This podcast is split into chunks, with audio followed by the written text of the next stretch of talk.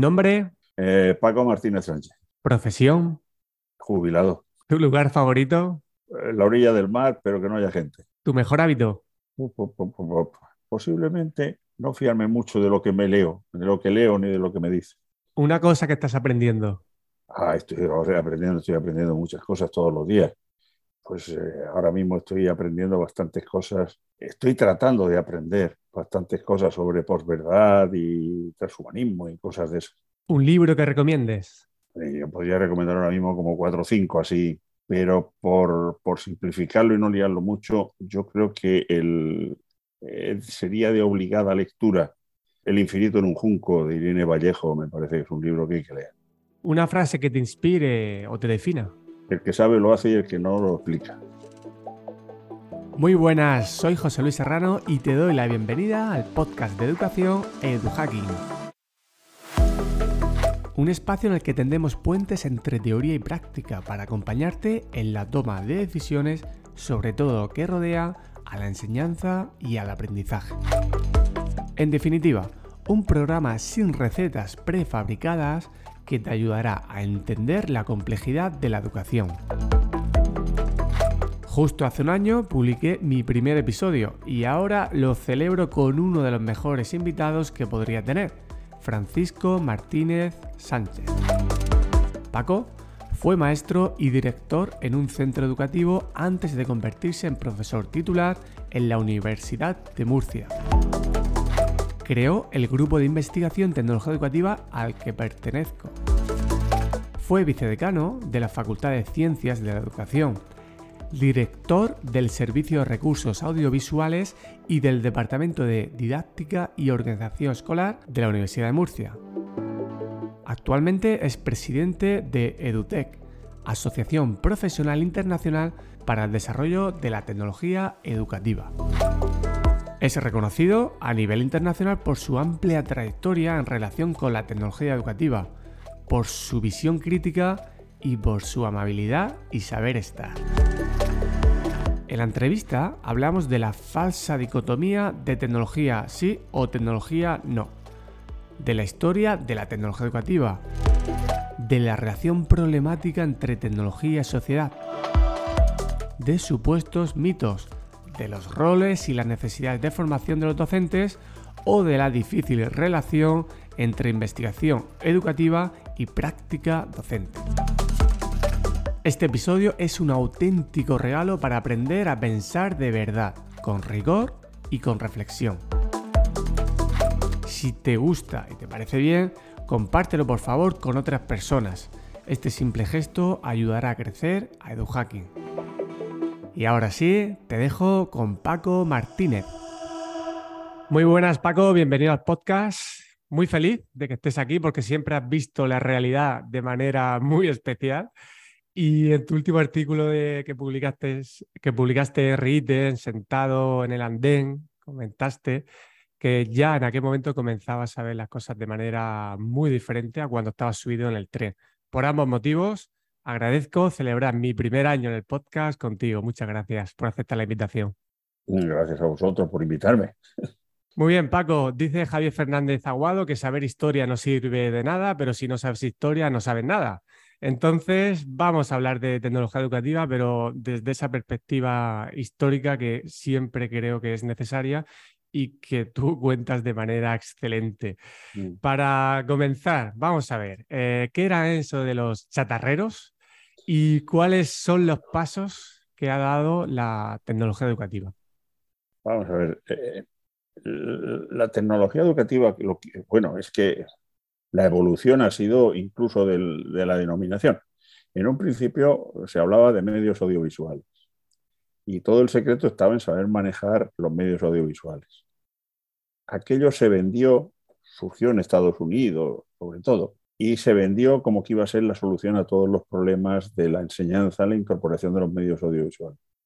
Efectivamente, el problema de los medios era, en, en los medios audiovisuales me refiero, no de los medios desde el punto de vista conceptual de la didáctica, de los medios audiovisuales era su manejo y su mantenimiento. Era el primer problema, puesto que lo demás no se tomaba en consideración, simplemente se pensaba que metiendo los medios en el aula, aquello iba, iba a mejorar. Aquello se vendió muy bien se vendió muy bien, pero desde luego fue un fracaso como era previsible que lo iba a ser, puesto que no se tenía para nada en cuenta dentro de qué contexto se iban a meter esos aparatos. Entonces, infinidad de países, bueno, entre ellos España, invirtieron cantidades importantes de dinero para fabricar y, dotar a los centros escolares de, aquellos medios audiovisuales. en España se creó hasta una empresa que prácticamente, en OSA, que prácticamente se dedicaba a fabricar material para los centros escolares, aparte de alguna otra cosa, pero básicamente era esa. Aquello se vio que era un fracaso, se invirtió mucho dinero y fue un fracaso. Y a partir de ahí, todo el tema de, medios audiovisuales quedó en lo que eran los cacharros, la cacharrería. Y lo que nos dedicábamos a eso, pues éramos los cacharreros, lógicamente. O sea que tampoco era ninguna blasfemia lo que se decía de nosotros. Eh, a partir de ahí, a partir de ahí empezó, em, se, se, redefinió lo que era aquello, ¿no? Y entonces se empezó a pensar en que efectivamente hacía falta tener en cuenta muchas más cosas a la hora de hablar de los medios audiovisuales en el aula. Ahí es donde empieza la tecnología, porque se tiene en cuenta que hace falta conocimientos de didáctica y hace falta conocimientos de psicología o de comunicación, etcétera, etcétera. Todo lo que ha sido el contenido que después se ha impartido en, la tecnología educativa. Ya no eran solamente los medios, que evidentemente tenían que estar, sino también todo lo que iba en torno a esos medios.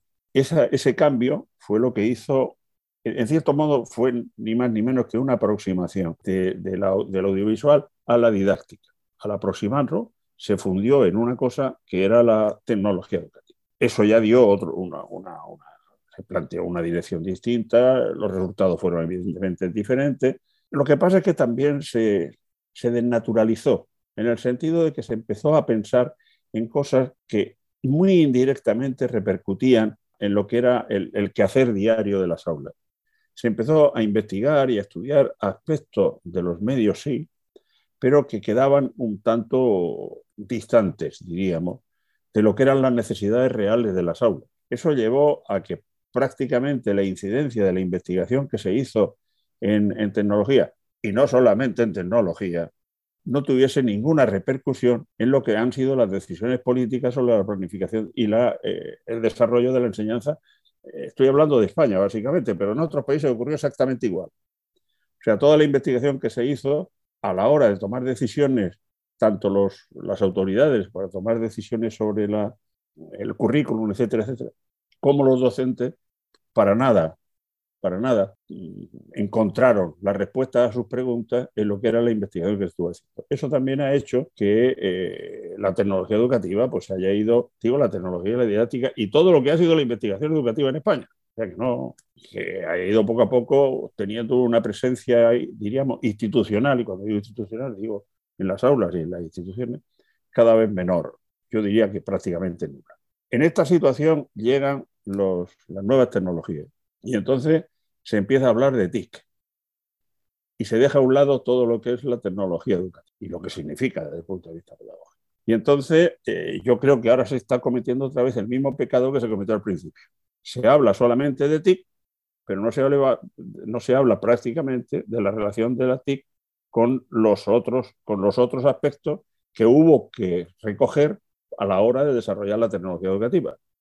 Los, aspectos comunicativos, los aspectos didácticos, los aspectos de, percepción, los aspectos, en fin, todos los aspectos que se estudiaban en la tecnología, que hubo que incorporarlo y ahora no, ahora se habla solamente de la actividad y cualquier canta mañana se permite el lujo de darle lecciones sobre lo que hay que hacer con la TIC. Y claro, las TIC son algo más que ordenadores y que cámaras y que monitores y que este tipo de cosas, y enlaces y internet y todo este tipo de cosas. Entonces es bastante más. Entonces, eh, me parece que estamos en un momento otra vez de transición que me imagino, que me imagino que si quienes nos hemos, quienes os dedicáis ahora eh, a, la, a, la, educación tendrán que reconducir, en el sentido de que habrá que incorporar una serie de cosas que no son ya otra vez la cacharrería de si pongo una, pizarra electrónica, que al final es un cacharro más en el aula. y creo que esa es un poco, el, así a, a trazos muy grandes, lo que ha sido la trayectoria histórica de la tecnología en nuestro país y en el resto del mundo ha sido prácticamente igual. Uno cuando escucha esta historia eh, puede pensar que no está escuchando historia, que está escuchando lo que está pasando actualmente, ¿no? Que creo que ya has señalado varios de esos problemas y seguro que a lo largo de la entrevista, cuando hablemos de los mitos o los supuestos mitos, seguro que nos vas a poder contar más eh, los motivos y posibles soluciones. Pero antes de entrar en, en, esos detalles, surge durante esa historia algo importante también, la asociación EduTech. ¿Cómo se crea EduTech y cuál es su fin? A ver, la creación de EduTech, la creación de EduTech fue, fue una cosa. La creación de EduTech se hizo, perdón, la idea de la creación de EduTech se hizo andando por la Gran Vía de Madrid tres personas. ¿eh? tres personas. Íbamos por allá andando y pasamos por la puerta de una caja de ahorros de Caja Madrid. Y dijimos, una asociación seria tiene que tener su cuenta en, en Madrid. Y entonces entramos a aquella sucursal, Gran Vía de Madrid, y abrimos una cuenta a nombre de Edute y los tres firmamos allí como que aquello era una cosa seria. Edute no existía ni de coña, pero nosotros ya teníamos una, surge realmente de una preocupación que teníamos que nos dedicábamos a esto de los, medios audiovisuales y de la tecnología. Ya, ya, ya era tecnología, ya era algo más. Teníamos una preocupación en el sentido de que eh, necesitábamos, como consecuencia del tipo de, contenidos y de trabajo que teníamos entre manos, necesitábamos algo que nos uniese con el fin de tener una actualización permanente, puesto que permanentemente iba cambiando la realidad con la que teníamos que, enfrentar. Entonces, con esa idea surge. Y surge entre los cinco o seis que nos dedicábamos a esto en España. Pues, eh, Julio, Jesús, Antonio, Bartolomé, eh, Manolo, Sebrián, eh, en fin, los cuatro o cinco que nos dedicábamos a esto en España. Vamos, de una forma más directa se dedicaba más gente, pero junto con otras cosas. Y de ahí surge, surge. Entonces vimos con el tiempo que, que, eran una buena ocasión el reunirnos de vez en cuando y, intercambiar lo que hacíamos y cómo hacíamos. Entonces, en unos primeros momentos intercambiábamos experiencias que hacíamos cada uno con, los, la cacharrería que tuviese y algunos otros que tenían una cacharrería, por ejemplo, Rábago tenía José María tenía unos equipos impresionantes comparado con nosotros. Rábago estaba en la Universidad de Santiago de Compostela y tenía equipos que no teníamos nadie, poderoso. Pues cada uno aportaba lo que tenía y íbamos, pues eso, haciendo puestas en común.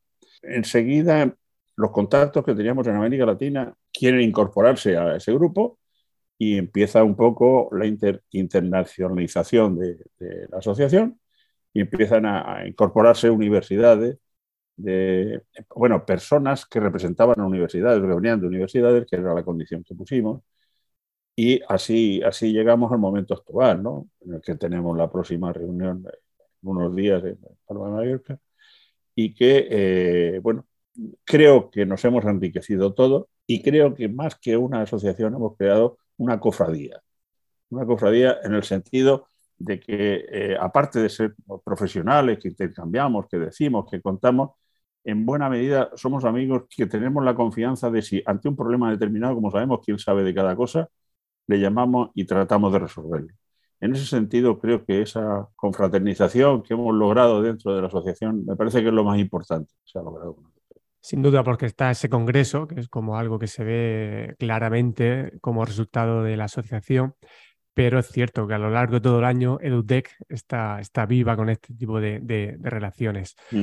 Paco, me gustaría hablar, sé que es un tema súper complejo, que da para mucho, y es sobre la relación problemática entre sociedad y tecnología. Y en relación con esto, alguna vez has escrito algo, y me gustaría preguntarte si realmente deshumaniza la tecnología y por qué la criticamos y le exigimos tanto también. Vamos a ver. Eh, eh, eh, el tema me apasiona, o sea que a mí la tecnología educativa me interesa, pero este me apasiona. La, tecnología nunca ha deshumanizado, al contrario, ha humanizado. Yo siempre, cuando daba clases, siempre ponía el mismo ejemplo, que pensásemos en cómo se explotaban las minas en Inglaterra cuando tenían que ser niños los que entrasen en la galería, porque eran galerías tan pequeñas que tenían que meter niños para poder sacar mineral, y que cuando llega la etapa, la, industria, el desarrollo industrial y el desarrollo mecanicista, etcétera, etcétera, pues al, ampliar la galería los niños ya no entran en las minas, sino que entran adultos y entran máquinas, etcétera, etcétera. Si eso es deshumanizar, pues que venga Dios y lo vea, ¿no? O sea que... Y luego ha habido una serie de tecnologías que por razón de su uso, de su uso en un momento determinado, han tenido una mala percepción social por culpa, y yo diría, en cierto modo, de, los medios de comunicación, que han amplificado posiblemente algunas de las cuestiones. Otro ejemplo que yo siempre ponía era el de, el de la energía nuclear. Posiblemente, si se hace una encuesta, mucha gente, mucha, no sé qué porcentaje, pero mucha gente está en contra de la, de la, energía nuclear. Ahora bien, si se le pregunta a esa misma gente, si tuviesen un enfermo que tuviese que ser tratado con una bomba de cobalto, que es energía nuclear, estaría en contra de la bomba de cobalto. Y la bomba de cobalto también tiene residuos radioactivos. Y la bomba de cobalto también tiene problemas. recuerdo ahora aquí el problema que hubo en, un hospital en Zaragoza hace ya algunos años con una bomba de cobalto que tenía problemas y tuvieron una serie de problemas con una serie de enfermos. Entonces, ¿usted estaría en contra de la bomba de cobalto? Entonces, eh, la tecnología, en buena medida lo que ha hecho ha sido humanizar. alguien dijo que era eliminar cuando hablaba de los ordenadores y esto, decía que lo que hacía era eliminar el pensamiento estúpido, que es lo único que una máquina puede hacer, de momento. Eh, la inteligencia artificial está ahí y evidentemente está dando grandes pasos. Pero todo lo que sea ir eliminando aquello que es repetitivo, aquello que es, eh, que es algoritmizable, eso es lo que hace la tecnología en general. Y eh, bueno, pues. Y luego hay una segunda cuestión con relación a la tecnología la naturaleza, la naturaleza, lo que, el entorno en el que tenemos, no le permitiría vivir al hombre ahí si no fuese por culpa de la tecnología. O sea, pensemos que sería si no existiese el fuego, si no existiese la ropa y si no existiesen un montón de cosas que tenemos que utilizar forzosamente para defendernos del entorno natural. O sea, el entorno natural no es, no es buenista. Por, por, sí, no, no, todo lo que es natural es bueno. Pues mire usted, no. No. Y si no haga usted la prueba, vaya a ser Polo Norte desnudo y eche allí un rato. Y ya está. Aquello es naturaleza y usted es naturaleza. Y los dos naturales. Echamos ahí un rato. O sea que eh, hay que reflexionar un poquitín más sobre qué es eso de la tecnología. Que evidentemente la tecnología transforma la sociedad, evidentemente, evidentemente que la transforma. Eso es verdad. No, no, no, no tiene nada que ver. Eh, otra cosa que a mí me gustaba decir y que lo voy a decir otra vez cuando se va a ver el foro de Roma, se ve en el arco de Tito, se ve la entrada de Roma, la vuelta que vienen de la, de guerra de Jerusalén, a los soldados romanos llevando un candelabro de siete brazos que, que lo traían como, como un símbolo de la victoria que habían tenido en, aquella tierra. Y vienen a caballo, en carro y andando. Napoleón, cuando vuelve a, un montón de siglos después, cuando Napoleón vuelve a, a París después de sus guerras y tal, entra en un carro igual. O sea, la tecnología ahí no había hecho nada. Sin embargo, si vemos, por ejemplo, la vuelta de los, de los militares de Estados Unidos, la vuelta a Nueva York después de la Segunda Guerra Mundial, entran en automóvil, por en medio de las calles de Nueva York, con una serie de... y entra, no tiene nada que ver. O sea, esa la sociedad se cambió como consecuencia de la aparición de una tecnología que fue el automóvil, el avión, el barco, etc. Entonces, evidentemente se transforma la sociedad. El problema, eh, hasta hace poco, es que esos cambios que producía la tecnología eran cambios lentos, eran, requerían de procesos, procesos primero de, definición de los problemas, o sea, la tecnología se desarrollaba en base a solucionar problemas. Entonces, eh, la cosechadora, por citar un aparato tecnológico que ha sido muy importante en los cambios sociales la cosechadora de, del campo en Estados Unidos. Pues desde que se diseña hasta que llega a ponerse en funcionamiento pasan un montón de años. Entonces, a la, a la sociedad tiempo de adaptarse, de ir adaptándole poco a poco a esta nueva tecnología. ¿Cuál es el problema ahora? El problema ahora es que eso ha adquirido una velocidad tal que no nos da tiempo a reflexionar sobre qué va a pasar con esta tecnología. De hecho, ahora mismo, he dicho al principio que me interesaba, uno de los temas que me interesa ahora mismo es lo del transhumanismo. ¿Qué va a pasar con, con eso? ¿Qué va a ocurrir? ¿Nos da tiempo a pensarlo o, no. Ya estamos viendo por ahí gente que se instala unos chips y se pone unos chips. Eh, eh, infinidad de personas llevan puestos marcapasos que les regulan el tal. Otras personas llevan unos aparatos que en caso de emergencia ellos mismos automáticamente detectan ese problema. No nos da tiempo a pensar a dónde nos lleva eso. Simplemente lo incorporamos. Ese es ahora el gran problema, creo yo, desde el punto de vista social, y es que no podemos pararnos a pensar antes de incorporar la tecnología, sino que tenemos que incorporar la tecnología y después ya veremos a ver si podemos pensar. Y creo que mm, eso sí supone un cambio muy significativo, muy significativo en la sociedad, el que no tengamos tiempo de reflexión, de poder tomar decisiones. Es más, en este momento no podemos ni siquiera tomar decisiones. En estos momentos, mm, poner ejemplos muy, muy, muy cotidianos, eh, hay que tener una dirección de correo electrónico. Yo no puedo decir no tengo dirección de correo electrónico. O yo no puedo ir al banco y decir que yo no quiero ni tarjeta de crédito ni quiero nada, que yo quiero mi cartilla y que usted me la resuelva y voy a venir por aquí todos los días. Entonces me dice, no tiene que pedir cita previa. Y me cita previa, si es mi dinero. Sí, sí, pero usted cita previa. Eh, entonces, esos cambios, esos cambios suponen una aceleración. Ya, alguien habló ya hace muchísimos años, un francés futuro, de la aceleración del proceso histórico. Evidentemente se está acelerando cada vez más y cada vez tenemos menos libertad, mucha menos libertad para poder tomar decisiones sobre si incorporamos o no incorporamos determinadas tecnologías. La tecnología está ahí, la tenemos que incorporar, la incorporamos y chao, se acabó. Dentro de cuatro días iremos todos con las gafas estas de realidad virtual y daremos por ahí vueltas.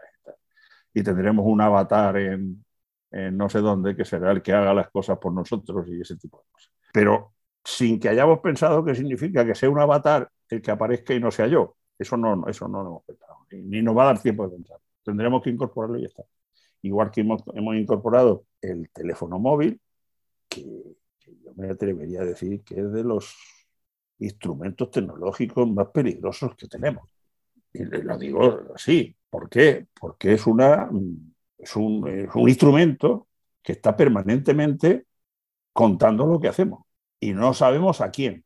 O sea, hay infinidad de ordenadores en el mundo que saben dónde estamos en cada momento. Y eso lo hemos hecho libremente. Y luego decimos que somos libres. Sí, no, no. Libre no eres. Tienes que tener un teléfono primera cuestión. Y ahora que lo tengo, ahora todo el mundo sabe dónde estoy, si voy, si ando, si vengo, si no, si está. Y no hablemos ya de las tarjetas de crédito, que saben hasta lo que como. Entonces, ese problema ese problema sí que está suponiendo un cambio social que en estos momentos yo al menos no soy capaz de, de, ver a dónde, a dónde nos lleva. Me, parece eh, muy importante. Hay un, hay un filósofo, filósofo social ahora mismo, muy interesante, que es Bijun Chu Han, que ha escrito sobre estas cosas de la, de la infocracia, de la infopolítica y este tipo de cosas, y que ya nos da algunas pistas de por dónde, a dónde vamos. Pero, pero hasta ahora yo creo que la tecnología cambia la sociedad, pero no, no la deshumaniza, simplemente la cambia. Una evolución natural como consecuencia del desarrollo de esa misma sociedad, porque la tecnología no se crea sola, la crea lo humano. Con el riesgo que tiene simplificar muchas veces, yo creo que tienes una frase que a mí me gusta mucho, que es que dice que cuando se habla de la tecnología se llama problema y cuando se usa se llama ayuda. Y yo creo que detrás de esta frase esconde muchas de las ideas que, has ido diciendo. Ya me pasarás alguna referencia de este filósofo que no me atrevo a volver a, pronunciar. Mira, todo esto, Paco, yo creo que también genera posturas polarizadas, ¿no? De gente muy a mm. favor y muy en contra. Yo creo que es buen momento para que te dé una pequeña sorpresa aquí en, en directo y te voy a pasar una pregunta, ¿vale? Una pregunta de una persona que probablemente vas a, reconocer. Hola José Luis y hola Paco. Bueno, felicidades a José Luis por haber elegido a Paco para este año, para este aniversario del canal de podcast que tiene José Luis. Y muchas gracias por esta invitación a hacerle una pregunta a Paco. Y la pregunta es la siguiente, Paco, y creo que sé lo que me vas a responder, pero bueno, puede ser interesante para los oyentes de este podcast. Se habla mucho recientemente de la adicción a las tecnologías digitales y se habla mucho de adicción a las pantallas. ¿Qué opinas tú sobre este concepto de adicción a las pantallas? Y bueno, si no te recuerda tiempos pasados también de la historia de las tecnologías digitales y no digitales. Y muy relacionado con eso, bueno, pues está ocurriendo en muchas escuelas que están volviendo otra vez a medios tradicionales, a promover la lectura en papel y a que los menores no utilicen tecnologías digitales que requieran el uso de una pantalla. Bueno, pues me gustaría saber un poquito tu opinión sobre esto y cómo ves el futuro de la educación y su relación con las tecnologías digitales. Os mando muchos besos a los dos y que sigamos encontrándonos en este mundo virtual y en el presencial también. Un beso. Sí, la he, reconocido. Te suena, ¿no? Te suena de alguna aventura que, otra profesional, ¿eh? Bueno, vamos a ver. Eh, lo de la adicción se repite, se va repitiendo a lo largo de la historia de la humanidad con, mucha frecuencia. Eh, en un momento, cuando surge el cine, la gente era adicta al cine, antes la gente era adicta al teatro, después entró el, problema de que la gente veía mucha televisión, eso, lo de la adicción. Eh, bueno, el, problema que tienen las nuevas tecnologías con relación a la adicción es que son instrumentos personales por ejemplo, la televisión normalmente, normalmente no es algo que ve uno solo, sino que se ve en familia o se ve. entonces puede haber adicción, efectivamente puede haberla, pero se, distribuye un poco. Eh, cuando eran estos medios, televisión, cine, etcétera, se decía que eh, el ver mucha televisión, por ejemplo, podía crear problemas de conducta en los adolescentes, en los niños. Y si algún niño eh, había visto una película de Superman y luego, como ocurrió en algunos casos, se tiraba por una ventana para volar, pues decían que culpa era de la televisión. Eh, había millones y millones y millones de personas viendo televisión y solamente fue uno el que saltó por la ventana. O sea que realmente pues, muy peligrosa la televisión no era. Entonces, lo de la adicción se repite una y otra vez. El problema ahora, repito, es que una tecnología se ha hecho más personal, personal en el, sentido de independiente. Cuando yo la utilizo, lo utilizo yo y la puedo utilizar yo solo. Y me permite dos cosas, rapidez y anonimato. Entonces ya no es, no, no, estamos hablando de, medios, de instrumentos que me permitan que, yo sea un simple, un sujeto pasivo, que estoy viendo algo y lo percibo, sino que participo en la construcción del mensaje, puesto que puedo participar tal. Y pero participo desde el, puedo participar desde el anonimato o desde un personaje que yo me he creado y que es el que estoy vendiendo. Desde ese punto de vista, sí es posible, pero la adicción no es tanto al medio, sino a la forma de comunicarme en el medio. O sea, yo he encontrado un sistema por el cual me proyecto sobre los demás como soy o como quiero que me vean, me da igual y es un problema más psicológico que comunicativo. Lo que trato es de diferenciar lo que es el equipo, lo que es la tecnología y lo que es el sujeto que utiliza la tecnología. Entonces, el problema de la adicción, si, vemos y leemos, y vemos estadísticas, etcétera, es de gente que utiliza determinadas herramientas permanentemente para estar en comunicación con otras personas. Pero eso no es la tecnología, es la persona la que está utilizando eso y la adicción no es tanto a la herramienta como al proceso de comunicación que está creando para proyectar su imagen. O empezamos a tener una tecnología que tenemos que diferenciar entre un tipo de adicción y otra. El tipo de adicción a la tecnología, bueno, vale. Pero eh, lo que nos debe de preocupar es lo que manifiesta desde el punto de vista psicológico de esas personas que están enganchadas, y repito, están enganchadas a proyectar su imagen, a proyectarse a que los demás le vean como ellos quieren que le vean, y si pueden ser ocultando su verdadera personalidad, mejor. Yo creo un personaje. Y eso es un problema realmente de la sociedad. Y, también, eh, mayoritariamente, esto ocurre en una determinada franja de edad del ser humano. No, no, no, una persona de mi edad, por ejemplo, no suele ser muy adicto a estar utilizando Facebook. O sea, no, bueno, puedo utilizar de vez en cuando, mirarlo, no sé qué, pero muy adicto me, me vuelo que no, no, no, no conozco estadísticas, pero no lo sé. Entonces, vamos a ver, eh, eh, ¿es recomendable no utilizarlos? No. Lo que hay que ver es cómo el sujeto debe ser formado para poder vivir en una sociedad donde existen esas tecnologías. Vamos a ver. Cuando empiezan los automóviles hay un montón de accidentes de automóviles por las calles. ¿Se prohíben los automóviles? No, se le enseña a la gente a andar por la calle, con coches por en medio. Y se ponen semáforos, y se ponen tal, y se ponen pasos de peatones, y la gente sabe que si viene un coche y va a pasar, y como todo coche le dé, lo mata. Y eso se ha aprendido. Se ha aprendido con el uso. Bueno, pues esto es igual. Habrá que ir formando para que la, gente, al margen de tener de usarlo cuando quiera o como le parezca oportuno, sea consciente de qué significa el que esté permanentemente conectado a esa red y proyectando una imagen de él mismo, de lo que quiera, estar metido en, pero no, no que no utilice los medios y no que vamos a prohibir los medios, sino prepárese usted para convivir con eh, esos medios, igual que se, nos acostumbramos a convivir con los coches. es igual. Eh, antes era más cómodo ir por la calle, cuando hay un carro de vez en cuando no había problema. Y luego, con relación a su incorporación al aula, vamos a ver. Eh, he dicho, he dejado antes, así, lo he dejado en el aire, pero algo he dicho. Se vendió la tecnología como que iba a resolver los problemas.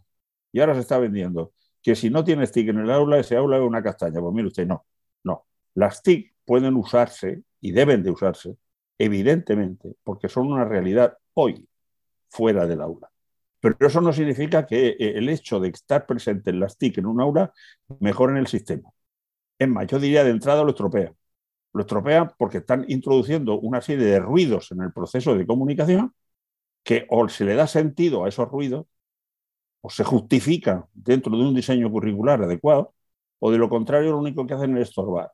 Yo estoy viendo ahora mismo aquí encima en tu despacho, detrás de la estantería. Tienes ahí dos monitores, dos monitores que te están tapando la luz de la entrada por la ventana. Entonces, de momento son un estorbo. Evidentemente, cuando tú los usas, dejan de ser un estorbo, pero tienes que saber usarlo. Bueno, pues eso, eso ocurrió, ocurrió con los medios audiovisuales y eso puede, podemos volver a eso. Pizarra electrónica, pero mire usted, si no cambia, si no incorpora la pizarra electrónica dentro de un sistema que justifica pedagógicamente su uso y su incorporación, pues aquello es un estorbo, porque la otra condición es más fácil y más barata. Entonces, yo diría, sí, tecnología, evidentemente sí, pero siempre y cuando tengamos en cuenta previamente de qué estamos hablando, para qué estamos usando esa tecnología, para qué la queremos.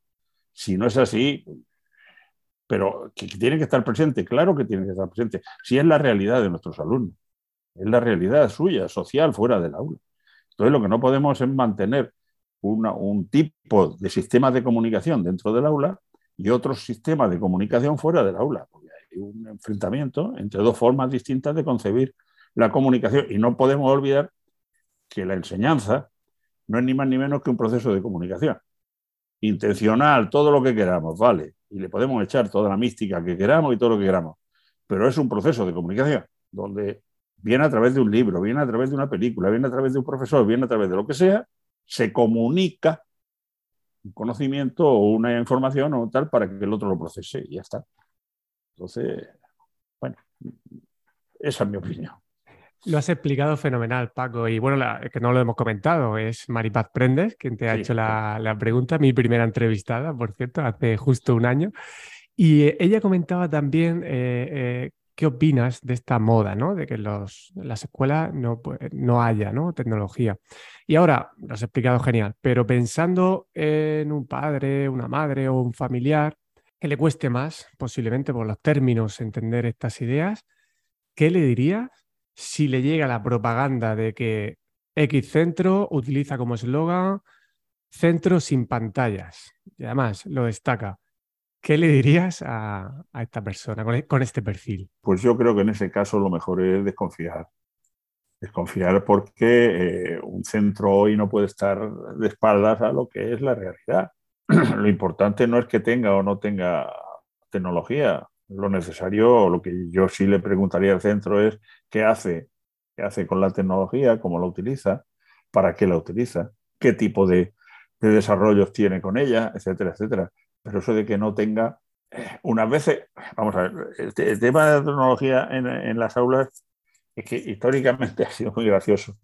Eh, porque unas veces se ha vendido el aula como innovadora porque tenía tecnología y otras veces se vende porque no tiene tecnología. una cosa, eh, parece que estamos vendiendo tomates, es una cosa que no tiene ni pie ni cabeza, es una locura. Pero hubo una época en la que se vendió que se enseñaba idiomas con laboratorios de idiomas. Los laboratorios de idiomas, si no estudiaba el idioma, el laboratorio de idiomas, vale, te una mano. Pero lo importante era la metodología que seguía con el laboratorio, no que existiese o no el laboratorio. Bueno, pues después ya los laboratorios, nadie habla de los laboratorios de idiomas, nadie dice ni una palabra, porque claro, ya hay otras cosas. Pero aquello era como el marchamo de garantía de que ibas a aprender a hablar alemán al día siguiente. Bueno, pues mire usted, no. Y ahora eh, que no, que vamos a quitar la tecnología porque la tecnología lo único que hace es complicar la cosa. Efectivamente, en estos momentos hay un riesgo social al que me he referido antes, de que algunas personas están teniendo problemas con las tecnologías como consecuencia de un uso abusivo o un mal uso de las mismas, eh, bien como consecuencia de alguna, algún problema de carácter psicológico, sociológico, del tipo que sea. Evidentemente eso es verdad, pero eso no quiere decir que haya que adjurar de las tecnologías a estos sujetos, a estas personas, lo que hay que hacer es preparar, a estas y a todas, es prepararlas para poder convivir con la tecnología pero lo que no pueden es vivir de las tecnologías. Estamos volviendo otra vez a los ludistas, aquellos que estaban en contra de las máquinas cuando la revolución industrial. Mire usted, el ludismo pasó y se vio que no era así, que no era verdad lo que ellos decían. Y aquello no, dejó, no dejó de ser nada más que una chifladura de unos cuantos que estaban en contra del progreso de la sociedad. Entonces, con el tiempo se ha visto que las máquinas lo que han hecho es ayudar y no otra cosa, pero había que adaptarse a las máquinas, no ponerse en contra de ellas. Y esto es lo mismo, hay que tener una racionalidad en el uso de esas máquinas. Si te parece, Paco, vamos a seguir en estos extremos, muchas veces que nos ayudan a entender ciertos problemas. Vamos a hablar de algunos de los mitos que se suelen escuchar o supuestos mitos. Ahora tú nos contarás. ¿Qué nos puedes decir con el mito de que todo el conocimiento estará en las redes? Eso simple y llanamente es mentira. Vamos a ver. En las redes lo que sí podrá estar, y de hecho ya está casi, pero podrá estar, será toda la información disponible, no la significativa, pero toda la, toda la información disponible en, puede estar en las redes, igual que antes estaba en la biblioteca. Pero el hecho de que esté en la biblioteca o esté en las redes no significa que la gente la conozca. O sea, el conocimiento es una cosa y el disponer de la información es otra. Todos disponemos de información pero solo hay unos pocos que están dotados, preparados, interesados, etcétera, etcétera, para aprovechar esa información. Otros no lo estamos y no somos capaces. Por lo tanto, el pensar que las redes nos van a resolver todos los problemas del conocimiento, eso es un absurdo absoluto. La información hay que procesarla, hay que pensarla. Y las redes lo único que soportan es información. El conocimiento lo tenemos que poner nosotros. Y cuando digo nosotros, digo cada uno en su nivel, en su estado, en sus posibilidades, etcétera, etcétera, serán los que tendrán que transformar esa información en, en conocimiento. Otra cosa es que para generar ese conocimiento echemos mano de las redes, evidentemente. Si están ahí la información, utilicémosla. Ahora bien, segundo problema. Esa información que hay en las redes, no toda ella es significativa, porque las redes tienen un problema que antes eh, los libros no tenían, en cierto modo. Para publicar un libro había que pasar una serie de, filtros, o pagártelo tú o pasar una serie de filtros. Ahora, para poner cualquier chorrada que se te ocurra en las redes no tiene que pasar ningún filtro, la que llega y la pone. Y a seguido, pues todo el mundo la, publicita y la, da pábulo, etcétera, etcétera, etcétera, etcétera. Entonces, eh, yo eso de que se dice que todo está en las redes, está, pero el hecho de que esté no significa que tú lo sepas. Primera cuestión. Segunda cuestión el que esté no significa que tú lo veas inmediatamente, tienes que saber ir a buscarlo. Y para saber ir a buscarlo, tendrás que estar preparado y tener unos conocimientos previos. Y tercera cuestión, una vez que lo he encontrado, tendré que evaluarlo. Y para evaluarlo tendré que tener también una formación que me permita decir si aquello es paja o por el contrario es algo más que paja. Entonces, eh, que esté todo en las redes, pues antes estaba en la biblioteca, repito, y, no pasaba nada. Si solamente por el hecho de estar ahí eh, ya fuese suficiente, pues los bibliotecarios tenían que ser los sabios del mundo, por el hecho de estar rodeados de información todo el día. O sea, que es que no, esas cosas no, no, no. Son eslogan que se han dicho y se, también es fruto de la ignorancia. Confundir información con conocimiento, con aprendizaje, con... es que claro, por eso yo entiendo que, los que no, no, se dedican a esto, pues evidentemente lo confundan. Pero es un problema de confusión conceptual de una serie de términos que no significan ni mucho menos lo mismo. Entonces, en las redes, pues habrá toda la información del mundo, claro que la hay. Y todos vamos a buscar cosas ahí. Pero para buscar cosas ahí hay que saber primero llegar, conocer el camino y segundo, saber evaluar si hemos llegado a un pueblo o hemos llegado a una capital. Habrá que saberlo distinguir. O sea que no, es un eslogan. Pues clarísimo. Vamos con otro, si te parece. Mito de la neutralidad de las TIC. ¿Es un mito o no es un mito? No, no, no. No, no, no, no, no, no, eso no es un mito. McLuhan ya dijo que el medio es el mensaje. El medio condiciona. El medio condiciona. El medio condiciona la forma que tú, que tú tienes de percibir el contenido del mensaje, por la forma de representar, por lo que sea. Y no hablemos ahora con una red cuya información circula, no sabemos por dónde, no sabemos dónde está, ni sabemos cómo se controla, ni sabemos nada de ella. O sea, claro que condiciona, condicionan todo. Eh, eh, en, los, las aplicaciones que tenemos de comunicación ahora mismo en las redes, en todas te dicen que tus mensajes van a ir eh, codificados para que de extremo a extremo, para que nadie los pueda ver. Y yo qué sé, y yo qué sé, ¿quién me asegura eso? El mismo propietario de la red. Y cuando me dicen, no, usted te lo guarda en la nube y no hay problema. ¿Y la nube dónde está? ¿Quién controla la nube? ¿Alguien en la nube? Entonces me está de alguna, de alguna manera coaccionando a que tome una serie de precauciones a la hora de utilizar estos medios. O sea, los medios me condicionan, evidentemente me condicionan. Aparte, de que, según la naturaleza de cada medio, me limita mis posibilidades de, expresión, me limita mis posibilidades de comunicar. La comunicación no es solamente palabras. Ayer leía una, cosa que, evidentemente es verdad y me llamó mucho la atención, que, me llamó la atención eh, el título y luego el contenido, digo, claro, diablo, si es así, eh, que estamos volviendo a la escritura, porque ahora mismo todo se hace escribiendo a través de las redes.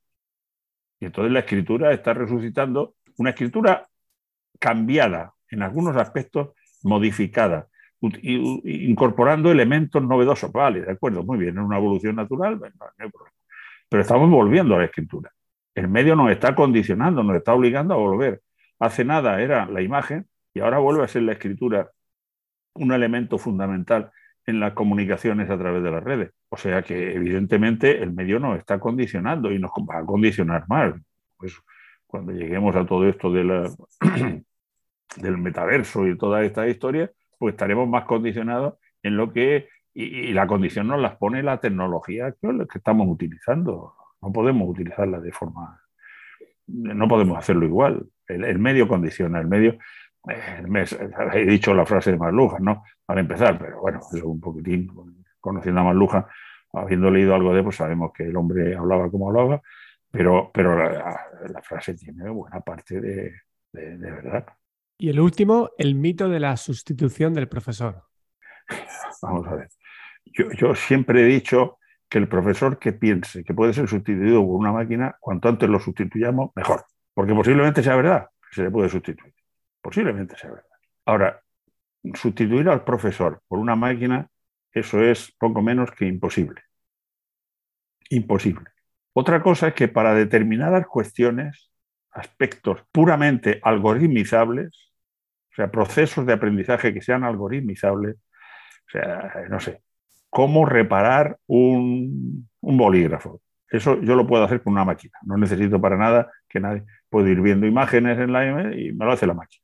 Pero lo que es el aprendizaje, entendido en un concepto mucho más amplio como es la educación, eh, yo no, quiero hablar de educación, estoy hablando de enseñanza, pero, pero bien, en ese aspecto más amplio del concepto de, enseñanza, eh, me parece que hoy por hoy la presencia del profesor es insustituible. Que pueda ser sustituido por una máquina es solamente en cosas, en cosas mecánicas, en cuestiones totalmente eh, pues mecánicas. además, lo, podemos ver, hemos tenido una experiencia hace un par de años con la, con la historia del COVID y con todos los sistemas de, de redes telemáticas que se han montado para el desarrollo de las clases en los distintos niveles de enseñanza. Al final tenía que haber un profesor. O sea, con la máquina sola, cuando se ponía, aquello era un, cacao. Por la información que yo tengo, no tengo datos de ningún estudio que se haya hecho o cosas así, pero sí tengo información de muchos compañeros de distintos niveles que me lo han comentado, que aquello era un caos. Entonces el profesor no solamente es necesario para poner orden, sino que es necesario también para organizar, o sea, para ayudar, acompañar, facilitar el proceso de aprendizaje al alumno, en primera cuestión.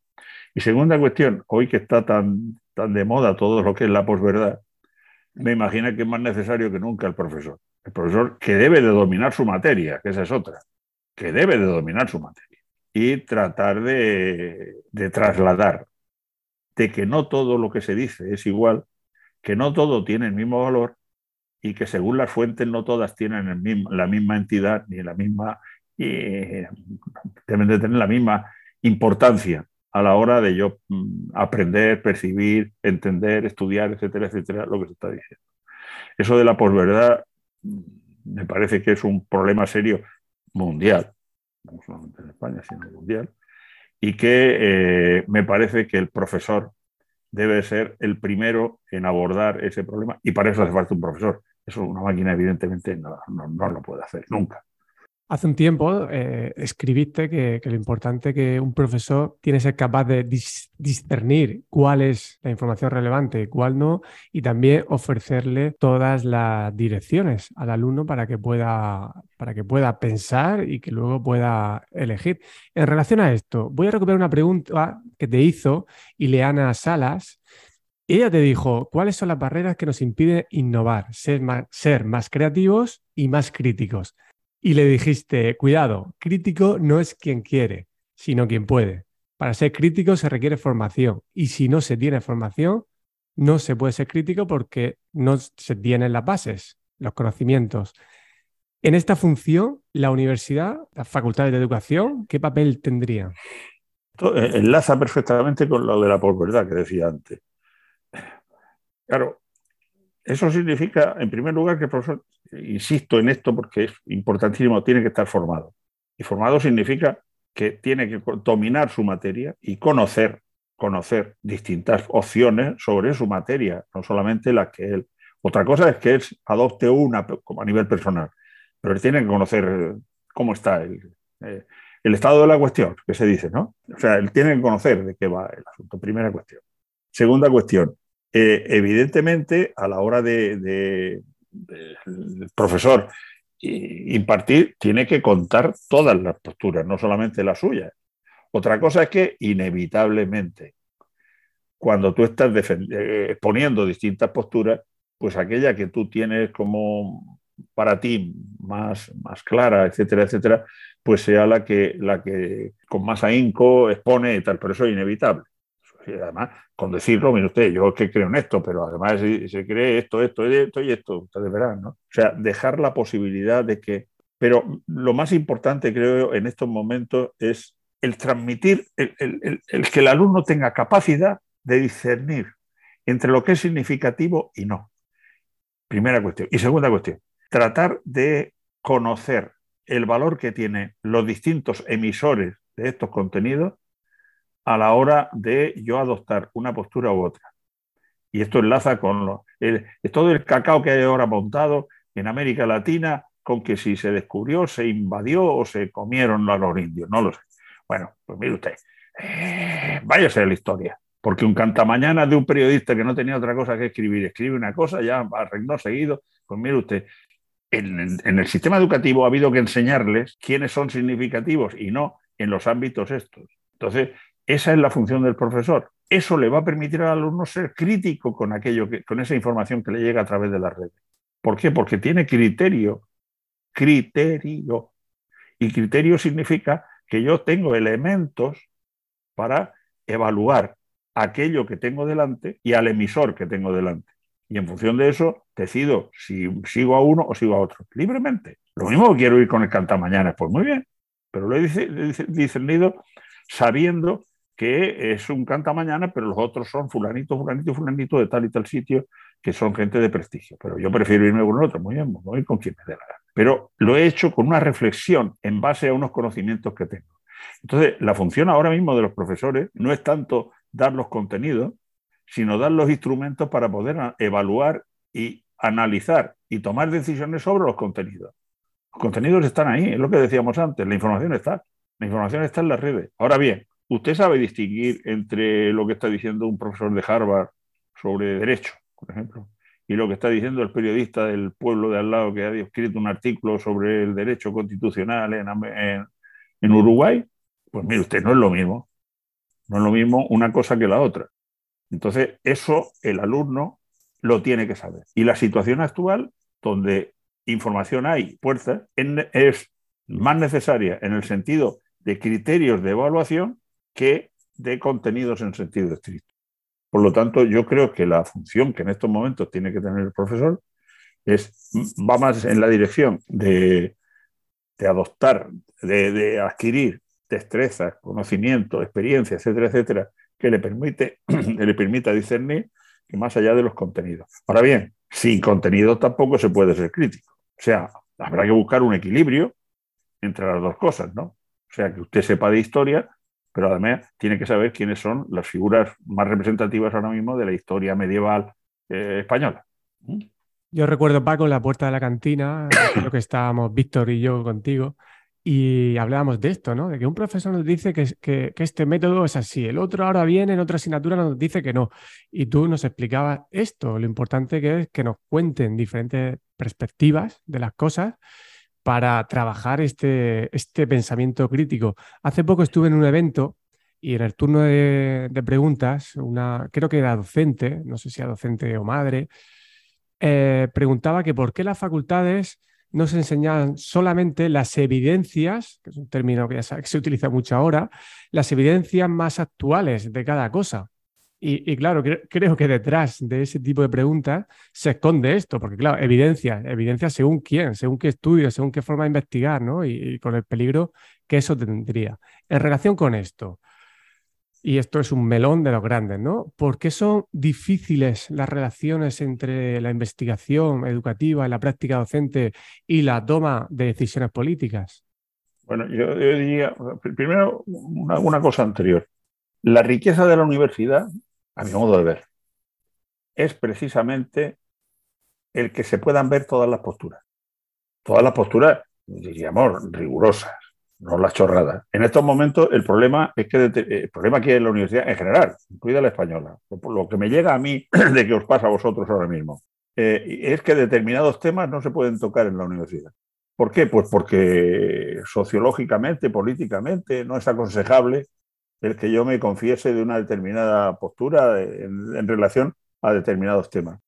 Es lo de la verdad que decía antes. Eso no es la universidad. La universidad es un espacio donde con plena libertad cada uno manifiesta su forma de ver las cosas, su forma de interpretarlas, etc. Y luego el alumno decide con cuál se queda o no se queda. Pero a mí me parece que eso es la gran riqueza de la universidad que se está perdiendo, porque eh, desde el vocabulario hasta determinados temas, cuidado con tocarlos, mejor déjalo, no los toques y verás qué bien te va. Entonces, cuidado con eso. Con relación a la, eh, siguiente cuestión, eh, a la, investigación educativa en general, le pasó lo que le pasó a la tecnología en particular, que se ha dedicado durante mucho tiempo a la investigación de temas que al docente de a pie no le interesan lo más mínimo y cuyas repercusiones en los diseños, en los diseños políticos de los currículos tampoco. Yo recuerdo siempre un, un, proyecto de investigación de una universidad española, no diré cuál, que se hizo ya hace algunos años, que era alimentación del profesor y rendimiento académico. Bueno, mire usted, yo cuando voy a mi casa como lo que hay y se termina. Luego me voy a clase y se acabó. Pero no me va a decir usted qué menú tengo que tomar si voy a explicar matemática o no. Me parece una chorrada de tal dimensión. Luego, otras modas que han habido, por ejemplo, la época de la, eh, investigar el pensamiento del profesor. Pues recuerdo un catedrático de la UNED, una reunión en la que yo asistí, que dije, pero ¿qué están ustedes investigando el pensamiento del profesor? Todos los que estamos aquí somos profesores. Pues, piensa usted como piensa usted, ya está. Déjese de, de investigar tonterías. Bueno, pues he citado de ejemplo. Hay muchísimos. De investigar aquello que no tiene ningún, ningún valor ni ninguna significación a la hora de la verdad. Entonces, ¿qué es lo que se investiga? Pues se investiga para hacer una publicación, que es lo que realmente interesa, y una vez que he hecho la publicación, pues ya Y si lo he hecho en una revista que además tiene impacto y no sé cuántas cosas, pues ya es perfecto. Bueno, pues ese, creo yo que es el problema que se, investigan cosas que, que no son lo realmente importantes. Y entonces, ¿qué aparecen? Pues aparecen un montón de revistas, grupos de trabajo, etcétera, de profesores de a pie, de profesores de a pie, que hacen otro tipo de investigación que no sale en las revistas, pero que sí se intercambia entre ellos y que a veces tiene mucha más, mayor incidencia que la investigación, siguiendo el modelo no sé cuántos de investigación analítico, de cuantitativo y cualitativo y con un cuestionario que está validado por no sé cuánta gente y no sé qué, que no va a ningún sitio. Mientras que el otro, que se ha hecho simplemente con cuatro o cinco profesores, aplicando una serie de criterios eh, evidentemente eh, adecuados y correctos, y que sí pone de manifiesto cómo se mejora el tipo de rendimiento académico de alumnos con síndrome de Down. Y que lo hemos probado en mi aula y en el aula del vecino y en, cinco aulas y nos ha funcionado perfectamente. Se intercambia esto. El problema es que se investigan cosas que no son las que realmente se interesan. Yo una vez, hace ya mucho en una reunión que tuvimos gente de tecnología, dije que el ministerio, en vez de hacer convocatorias abiertas de investigación en general, me refería a educación concretamente, pero bueno, debía de decir líneas de investigación que al ministerio le interesaban, de forma que los profesores tuviesen que investigar aquello que a mí, que tengo que tomar las decisiones, me interesa que ustedes me investiguen. Y una vez que me lo han investigado, pues yo les pago a ustedes por investigación y eso me, me suste. Eso, cuidado, se hace en casi todos los ministerios menos en el de educación. ¿eh? O sea, tengo un proyecto, me busco una empresa, la empresa me hace una investigación, con esa investigación yo el proyecto lo desarrollo. Eso hace muchos ministerios. Entonces, claro, como dejan la convocatoria casi a pajera abierta, pues luego cada uno investiga lo que se le ocurre. Mientras que si el ministerio cerrase y dijese, no, mire usted, a mí me interesa eh, mucho edificio escolar, o me dificulta mucho la, ratio escolar, o me interesa, no sé, no sé qué tema, yo qué sé, va a ser, hay que tomar los políticos los temas. Pero que investigueme aquello que yo necesito saber. Bueno, aquello me supuso una lluvia de, críticas, claro, porque estaba impidiendo la libertad de cátedra, no sé qué. Siempre, el problema es que siempre son los mismos los que dicen eso. Entonces también a veces. Pero sigo pensando lo mismo. O sea, dígame usted qué es lo que se necesita saber y nosotros se lo vamos a investigar y le vamos a dar resultados. No me deje usted que estudie a ver qué va a comer el profesor para por la tarde dar clases mejor. Esa tontería y vamos a lo que vamos. Entonces me parece que se han publicado y, luego esa obsesión de publicar, de publicar, de publicar en revistas que los docentes no leen. Esa es la segunda parte. Al final, si es que alguien lo lee, que tengo mis dudas, si es que alguien lo lee. Lo, que tiene es publicar. Si luego lo leen o no lo leen, bueno, eso ya, bien. Si lo leen, pues bueno, y si no lo leen, pues bueno. Una vez que lo he publicado, lo he publicado en un sitio donde el acceso a ese sitio de los docentes de a pie, de primaria, de secundaria, incluso de algunos niveles de universidad, es imposible. No, no van a llegar nunca ahí. No, no, van a ver en la vida. Pero está publicado. Entonces, claro, eh, al final es un círculo cerrado que yo eh, escribo, investigo, perdón, para escribir y escribo para publicar y publico para, para mí mismo, para nosotros mismos. Entonces es un círculo vicioso que no lleva a ningún sitio. Muy bien, Paco. ¿Qué dos cosas a nivel profesional crees ahora que hubiera sido mejor eh, no hacer o hacer y que puedas contar? o una. Alguna que se te venga a la mente rápido que digas, ostras, Qué pena haber tirado por aquí y no haber tirado por allá. Bueno, yo te diré, yo me arrepiento de, muchísimas cosas de las que de las que hice que a lo mejor no eran las adecuadas en un momento determinado, pero a lo mejor, a lo mejor, en un principio abogué más por la que era la tecnología pura y dura que por una visión más amplia de la tecnología. Posible que eso en un principio eh, eh, posiblemente sea así. Que me fui más por, por el, el, aparataje, la maquinaria y tal. Después reconduje el camino, pero en un principio creo que ese fue un, un craso error. Me, me, me, quedé un poquitín de tiempo en un tiempo en los audiovisuales y no, no pasé a la tecnología hasta que no pasó un tiempo después. Y luego, en algunos momentos, en algunos momentos se, se hicieron en España una serie de seminarios de formación para los que llevábamos estos temas, con gente que decían que era muy, muy significativa, muy representativa de lo que era.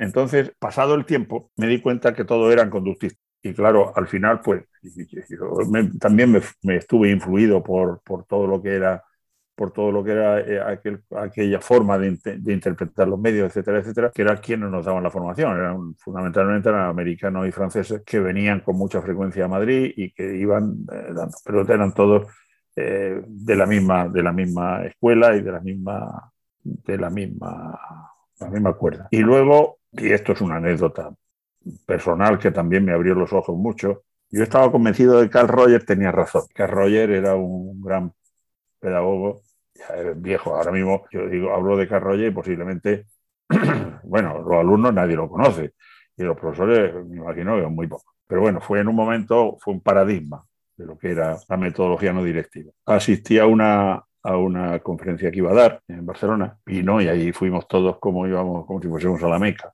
peregrinación. Y bueno, después de estar ahí un buen rato, esperando que el señor Roger, ¿eh? y bueno, aquello se retrasaba y se retrasaba y se retrasaba. Y en un momento determinado ya la gente empezamos a protestar, que aquí no había derecho y tal. Y tal. Bueno, se, montó, se montó tal que en un momento aparece una mano por ahí, por un rincón, levanta la mano uno, y, una voz, y dice, mire usted, yo soy Carl Roger y ahí arriba no voy a volver, no voy a subir, así que ustedes verán cómo se organiza. Y dije yo, ya sé lo que es la no directividad. Cobrar la factura pero no hacer nada. Y entonces, a partir de ahí, la no directividad se me vino abajo, pero antes había sido yo un profeta de la no directividad. Pero cuando vi al, vi al Mesías y conocí cuál era la verdadera fe de, de, de esta confesión, me di cuenta de que, de que, aquello era una tomadura de pelo del Señor. Bueno, pues como son cosas que el, el tiempo, la edad, me hizo verlas de, de, forma diferente. Eso ya no tiene remedio. Muy bien, eso es lo que tiene conocer las fuentes, ¿no? De manera sí, más, más directa. Sí, sí.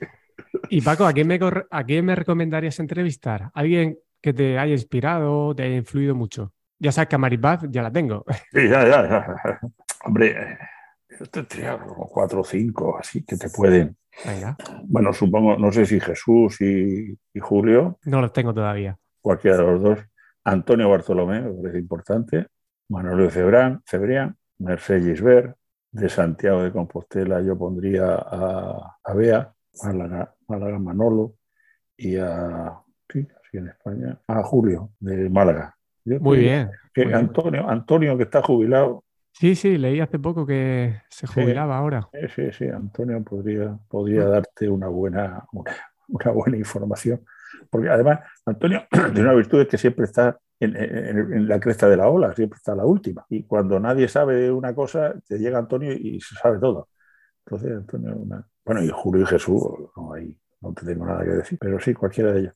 Y luego, como además va a utilizar un sistema como este, yo te recomendaría a alguna gente de América, que no sean todo español. Lo digo porque te pueden dar una percepción mm. diferente del asunto. ¿no? Entonces tienes a Juan. Bueno, yo te daré una lista de gente de América. Fantástico. Pues lo tengo que hacer despacio. Muy porque, bien, muy sí, pero tres o cuatro personas que desde América te pueden dar una visión bien de peso. De peso ¿no?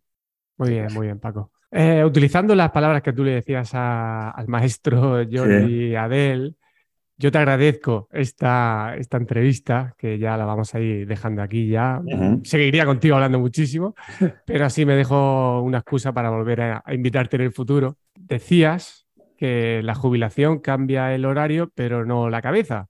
Uh -huh. Y eso es lo que yo mismo acabo de, de comprobar contigo. Así que gracias, Paco, por estar aquí. Y espero seguir aprendiendo contigo de una manera u otra y que las personas que te estén escuchando también puedan aprender. Muchas gracias. Gracias a vosotros siempre. Un abrazo, José Luis.